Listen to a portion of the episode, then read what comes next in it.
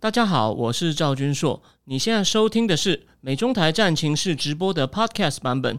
每个礼拜一跟礼拜四晚上八点钟，我都会在 YouTube 上直播，用最口语化的方式，深入分析最新的美中关系与影响台湾的重要国际局势。想要第一时间收看直播，记得在 YouTube 上搜寻并订阅我们的频道“美中台战情室”，也别忘了加入我们的 Telegram 群组，在我们直播与 Podcast 文字区都有连结，可以点进去哦。好的，那个呃，各位正经智库的订阅那个订户，大家好，再一次谢谢各位大家的支持。我们今天呢来讲第三本书，终于我们可以花这个月呢，就说这个月呢分两次来讲，呃，好好把这本好书讲完哦。但是呢，事情的计划赶不上变化，在我们认真的讲这本书的前半段内容以前呢，我先说一下，我我我我对。七八月我要讲的东西的一些，我要做一些更动，因为安倍被刺这个事件呢，我认为实在是一件很大的事，不管是他对现在的冲击，还是趁这个机会，我们来了解一下日本政治，所以我要做一些更动。但是这个我等下来讲，我先讲一件重点。后天正经智库会加开一场讲中东政治，就是我讲的《黑潮》那本书。后天原则上礼拜六晚上开始，所以呢，你有空，你没有，你你刚好。没有出去玩，或者你想待在家里耍废哦，顺便想也许听点东西的哦，趁机补充一点薪资的。礼拜六晚上九点，那时候拜登在中东访问呢，已经应该会有一些初步的成果或一些公报，我也可以顺便我做一些评论。然后呢，我说会讲一本黑潮，还有另外一本那个《成王之路》，我今天跟联经出版社的总编联络了，因为他是我连友，他会寄给我电子档，他说寄给我，不知道今天还没有寄哦，但是我礼拜六会看哦，我礼拜六会把。会先整理黑潮那本书，然后呢，电子档我能看多少，我算多少。从礼拜明天晚上我开始看，我白天还要再赶一篇我安倍回顾安倍的文章哦。这是这是第一件事情。然后呢，第二件事情呢，因为真的发生太多大事，我认为啊，就说谢谢你们这样子付费支持我。所以呢，下礼拜六一定也会加开，我们来讲安倍的政治生涯全记录，因为有一本非常权威的书。果然那个作者呢。他是美国人，可是我非常确定他有看日文资料，他看得懂日文，因为我看他那本英文书里面的注脚，有些就是日文日文书。然后呢，那个作者因为他写的东西真的很权威，果然前天日经杂志你也知道，你可以 Asia 是讲亚洲新闻最好的英文媒体，以杂志不是以报纸哦，它是杂志，不是不是每天的报纸，但他其实会每天有各种新闻更新啦。你可以写，也有请他写一篇文章。我认为就评估安倍。安倍之后会怎么样？写的很好，但那个人他对安倍的，就是到下台之前的那个整个从政历程，还有他国他的小时候故事都写的非常好，所以我把他小时候部分呢，我在我脸书跟战情是不是贴了十点吗？诶，我发现大家的反应非常好，因此下礼拜六，我下礼拜六呢也会有一场加开直播，哦，可能三分之二讲安倍，三分之一讲就是我说。去中东玩那本穆罕默德·宾·萨勒曼的《成王之路》讲不完的呢，我把它讲完。然后最后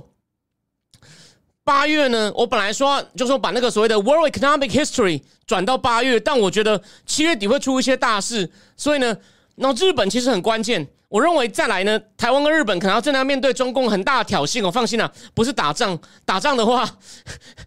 我可能要卷，不是卷你们的款潜逃，我也要，我就要去，我就要那个了，我就要入伍了，所以。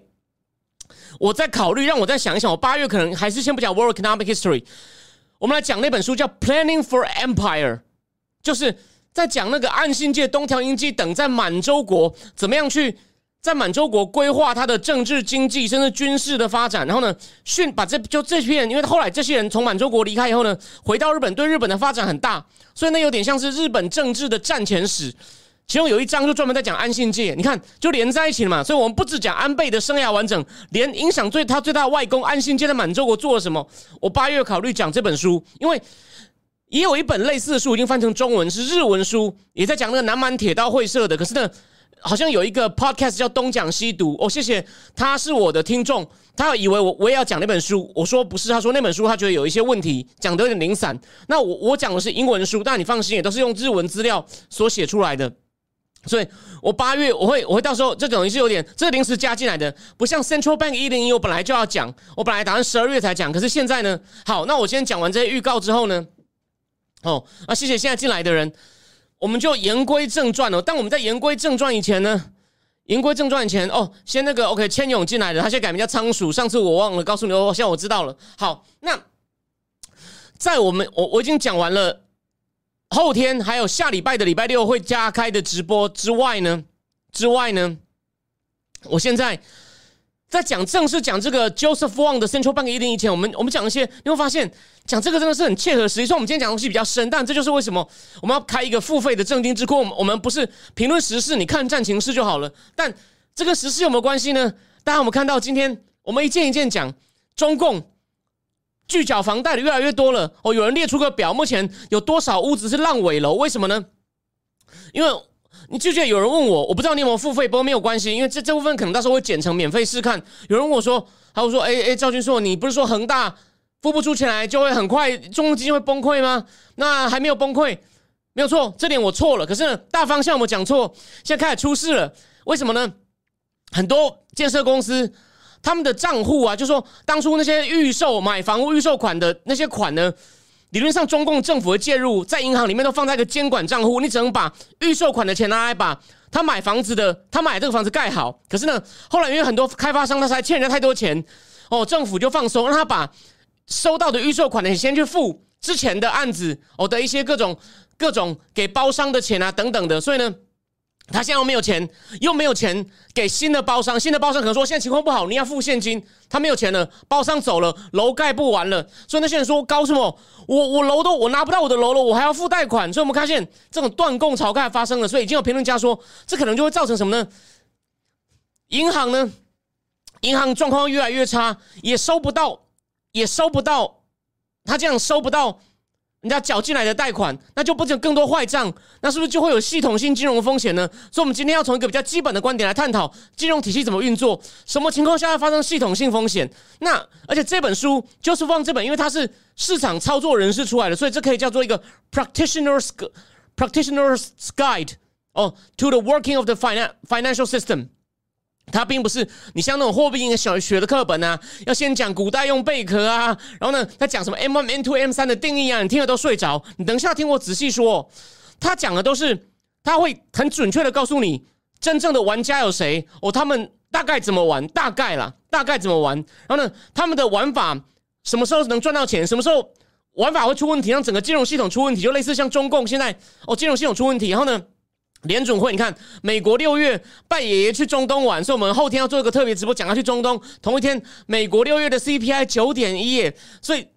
这次升息可能要升四码了，看到没有？然后加拿大已经撑不住升息了，好像升也是直接就升四码了，应该是嘛？如果我讲错，更正我。韩国也是升息了，有没有？韩国也升息了。然后呢，因为美国一直准备要升息嘛，所以很多钱。你可能会觉得一般，像像我们央行升息，大家就会算说房贷每个要多一两千。其实这种升息的影响不在于这种个人的贷款者，这种叫做 retail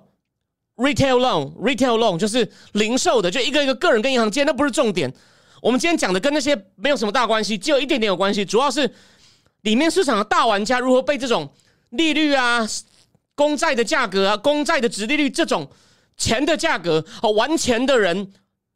他们怎么玩法？简单讲就是这样讲，而且呢，这是一个有实际充分操作经验的人，所以他是当然他是从一种比较总体的观点，跟具体的哪一只股票、哪一个债券或哪一个 ETF，就是交易所买卖基金哦，哪一个会赚？这个跟跟或者是跟 miula 讲的个股是不一样的。可是这会让你知道一个从一个比较高层的，从一个像从山上去看这个经济体系怎么运转，对你以后就判断个股呢，一样会有一些间接。哦的帮助，哦，对对对，就像那个现在聊天室杨杰明说的，M Y M M M Y N Two N 数据真的背到吐，每个国家都不太一样，那个东西真的没意思。你放心，你等一下今天听我讲，你会发现都是一些很实际，而且他会配上很多例子啊，例子呢就跟我刚前面预告的，跟中共中共这个很多人拒缴房贷，可能会让银行呢，就说这种银行可能会慢慢发生，他钱不够，就会发生所谓的流动性危机。流动性危机呢，会被越来越多银行。他钱不够了，他也没办法还别人，就换那那你没还我，那我也卡住了，火烧连环船，机会可能会出来。我们今天要讲的东西呢，跟这个很有关系。这个 Joseph Wayne 呢，他每次讲到这种，他先解释为什么发生这种事的原理，就会举一些例子哦。但我没有办法把例子全部一个一个讲出来，因为我们时间有限。但是呢，你会听到，反正呢，今天这个呢是非常实际的一个介绍，但是道理也有。然后呢，实际运作的细节也有，所以跟一般那种很枯燥的货币银行学是不一样的。好，废话不多说，我们现在就开始。对，还有 M 零，现在好像反正就是他后来定定义他演技，但是今天你通通听不到。那想哈，那有什么好听的？没关系，你就我们就剩下还有大概一个小时二十分，我们来仔细讲一讲。好，到底什么东西是货币？哦，当然还是要提这个，但你放心，就是不会没有讲贝壳。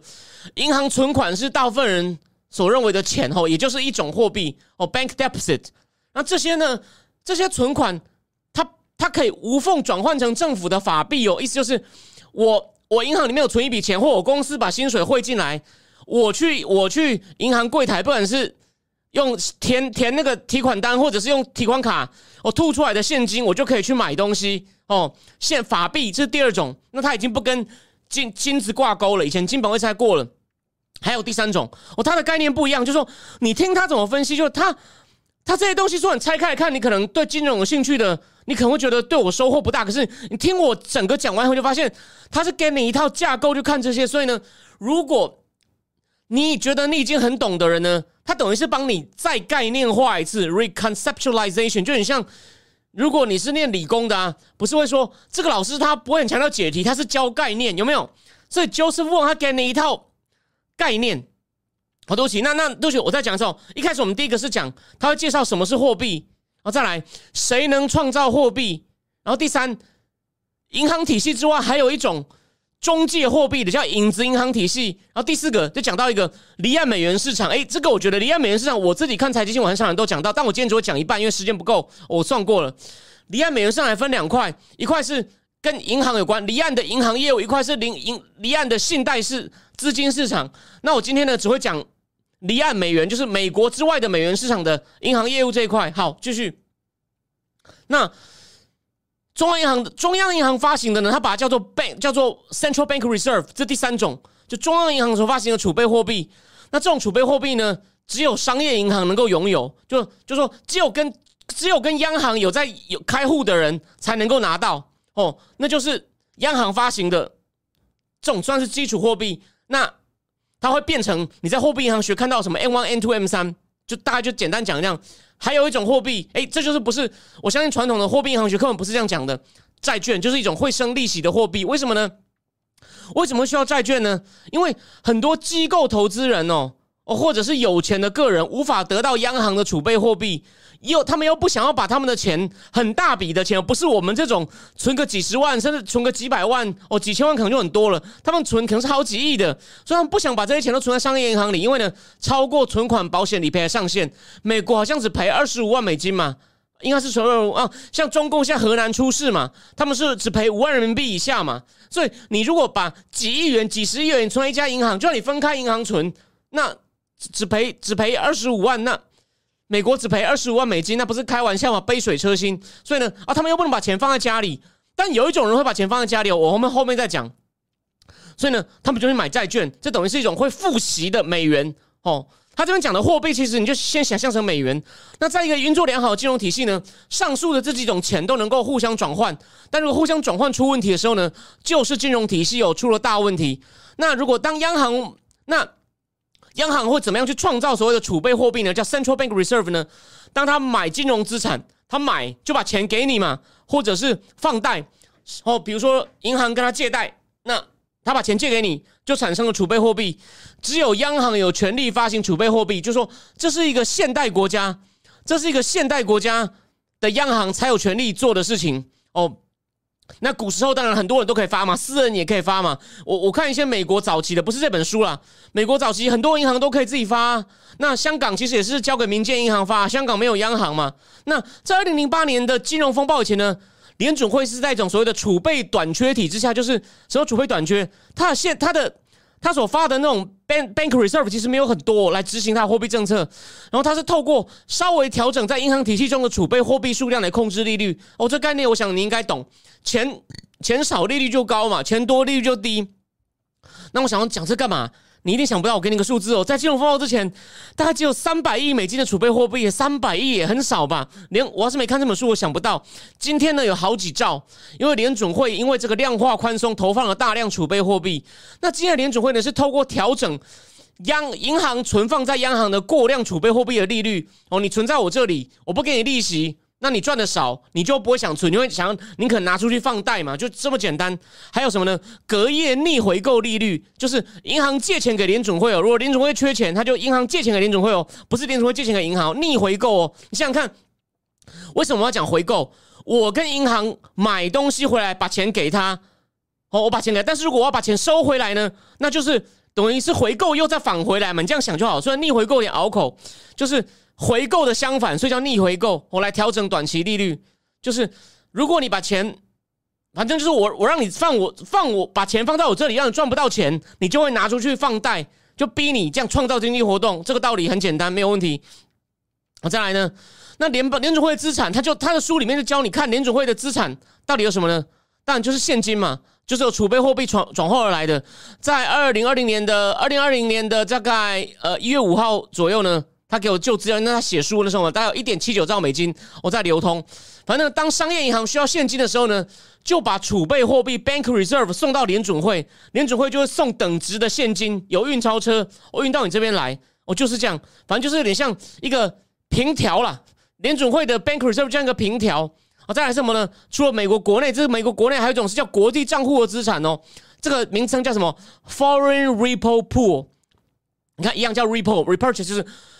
我跟你买一些东西，把钱放给你哦。这个这个池子哦，for 就国外的，类似国外银行在联准会的支票存款账户。所以看到没有？他讲的都是实际运作的情况，不是那种课本上的抽象理论探讨。外国银行可以把美元存在纽约联准会。但是呢，外国银行不能持有所谓的 bank reserve 储备货币，但是呢，会以所谓的 repo loan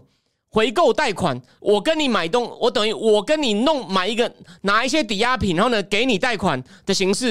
然后呢你就就放在联准会，但那是那是外国银行可以用的。哦如果外国银行把把把把钱从美国的商业银行转存联准会呢，就转到这叫 foreign repo pool 里面，就是外国回购池里面，那就是。储备货币的数量减少，因为商业银行里面的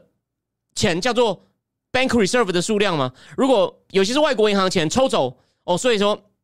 它就会变成在联在联准会的资产资产表上面所谓的叫做外国外国回购机制账户上的。钱就增加了，就这么简单。再来呢，是财政部在央行开的账户。美国财政部，因为美国财政部要透过央行发钱啊、发福利啊，或收税会拿到钱啊等等。哦，这个这个应该很容易理解。最后是一些政府保证的企业，比如说像金融风次贷风暴的时候出问题那种房地美啊、Fannie Mac 啊、Freddie Mac 这种这种政府保证的企业在央行开的账户，因为那是跟政府有关嘛。好，那这个呢，就是这个第一部分。哦，联总会再来呢？他讲到哦，商业银行，商业银行呢，他呢，如果他放贷或者他购买金融资产一样，他买资产就把钱放，就创出银行贷款。那这些银行的收入支出每天都很多，但每一天结束时呢，这银行所拥有的储备货币的数量变化不大，所以呢，他其实只要保留一小部分储备够用就好。你们想，哎，所以你看，我觉得他比他比那种讲那种抽象的推理好，他就提醒你，他就在提醒你这些事情。好，那这个呢叫做什么呢？Fractional reserve banking 就是部分储备。Fractional reserve banking 就是他银行做生意，只要一小部分他的储备摆在户头里面不能动就好了。哦，如果如果他那可是呢，如果他现在储备的他的联联储会给他储备就一点点，如果他有忽然大笔的支出需要怎么办呢？从其他银行借啊，或再跟联储会借啊。哦，好，这就是商业银行商业银行的部分。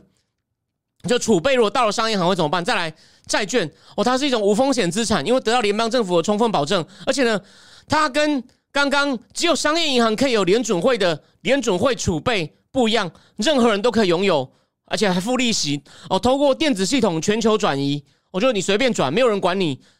不像美金，你要你要你要你要转换呢，可能还需要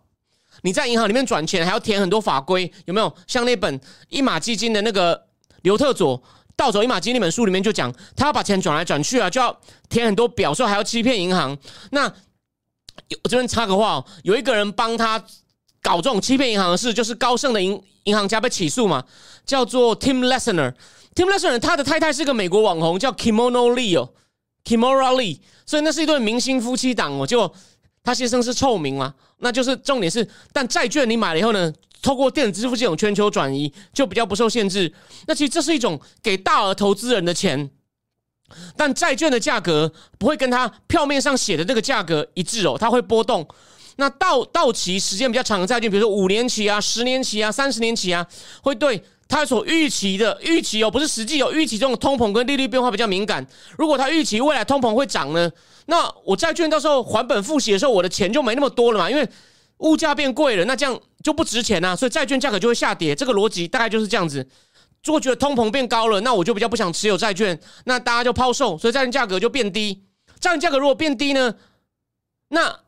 你你到你债券利率变低，可能到时候拿到的钱比较多，那就表示它的利率变比较高了，就这么简单。所以债券的价格跟它的值利率是成反比，价格越高，值利率越低；价格越低，值率越高。我想这个你应该都懂。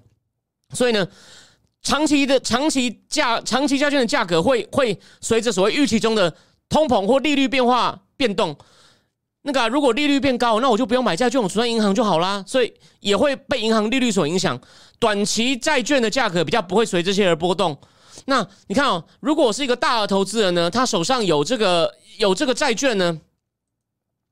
他会他没有办法用公债买杂货、买饮料，可是呢，他可以轻易将公债卖掉，转换为银行存款，或是用公债当担保品去借钱，所以它还是一个很有价值的东西，可以当抵押品。那公债的市场跟所谓的所谓的逆回购市场呢，是流动性非常高哦，全球所有金融中心二十四小时。哦在运作的，